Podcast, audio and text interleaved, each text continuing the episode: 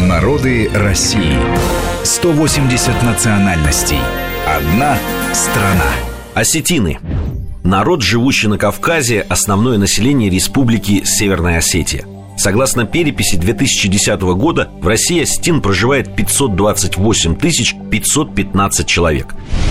Осетинский язык относится к северо-восточной подгруппе иранской группы индоиранской ветви индоевропейских языков и является единственным сохранившимся реликтом скифско-сарматского языкового мира. Выделяется два диалекта – дигорский и иронский. В настоящее время осетины, живущие в Северной Осетии, делятся на две субэтнические группы – иронцев, самоназвание Ирон, и дигорцев, самоназвание Дигарон – Процесс вхождения Осетии в состав России начинается в середине XVIII века.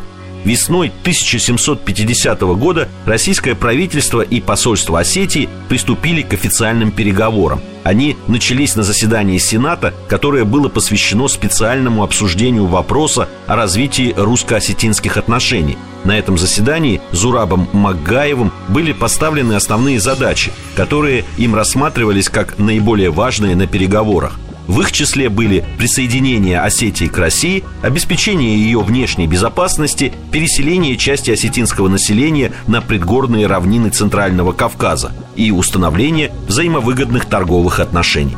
После победы России в русско-турецкой войне 1768-1774 годов Россия могла открыто заявлять о своих интересах на Кавказе. Это сказалось и на судьбе Осетии. После вхождения Осетии в состав России осетины участвовали во многих войнах, которые вела империя. В составе терского казачьего войска было немало казаков-осетин.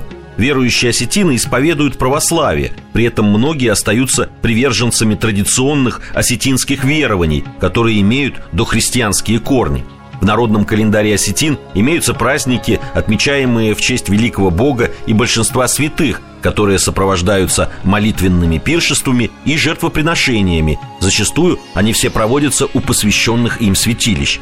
Святилищами могут быть как определенные культовые сооружения, так и священные рощи, горы, пещеры, развалины древних часовен и церквей. Некоторые из них почитаются в отдельных ущельях или населенных пунктах, а некоторые являются общеосетинскими. Важный вклад в изучение осетинского народа внес крупный русский ученый Палас. Он установил сходство осетинского языка не только с древнеперсидским, но и славянскими и немецкими языками. Так уже в XVIII веке была замечена принадлежность осетинского языка к индоевропейской языковой ветви. Французский ученый Жорж Дюмезиль обнаружил поразительное соответствие между осетинским эпосом и преданиями кельтов.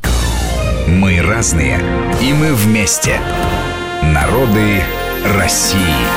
Программа подготовлена при содействии исторического факультета МГУ и информационного портала «Вестник Кавказа».